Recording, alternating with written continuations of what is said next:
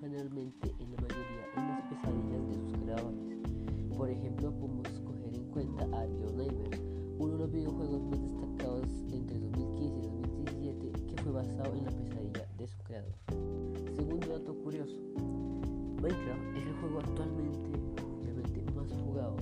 el cual tiene tiempo de desarrollo de 2008, su tiempo de salida fue el 2009 y actualmente es el juego que ha sobrevivido al hate y ha, perdurado más en la comunidad desde su fecha de salida hasta la actualidad. Tercer dato curioso, los videos actualmente que tengan que ver con rompecabezas puzzles ya no son tan complicados como eran antiguamente en las épocas de 1999, ya que si hacemos comparación con el juego llamado Silent Hill, el cual tenía uno de los puzzles y el más famoso y más difícil de conseguir de pasar era el del piano. Actualmente los videojuegos tanto los jugadores con los puzzles, claro que muestra buenas historias pero sí ha perdido la dificultad actualmente. Cuarto dato curioso, una vez existió un juego, y creo que un poco lo conocen, se llama Snuff o Final Fantasy. Este juego, generalmente su creador, el primero que sacó la primera entrega,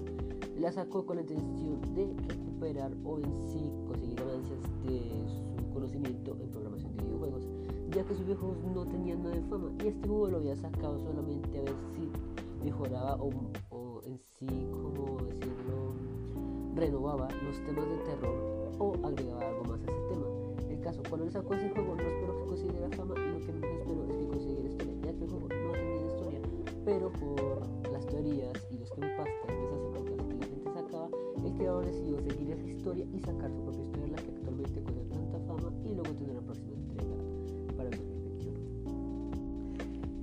dato curioso, los creadores de Cuphead, uno de los juegos más renovadores y en sí que trajo la animación y el dibujo de la época de los 90, se consideró el juego más difícil y sus creadores al momento de crearlo tuvieron que hipotecar sus casas. Esa fue la razón por la que se creó el, el hate y la razón de los memes de internet de esas épocas con que iban a hipotecar sus casas y piratear el juego, ya que sus creadores querían que comprar el juego porque tenían que pagar la deuda de la hipoteca para conseguir los materiales para desarrollar su juego, el cual se cogió suficiente fama y actualmente vive bien.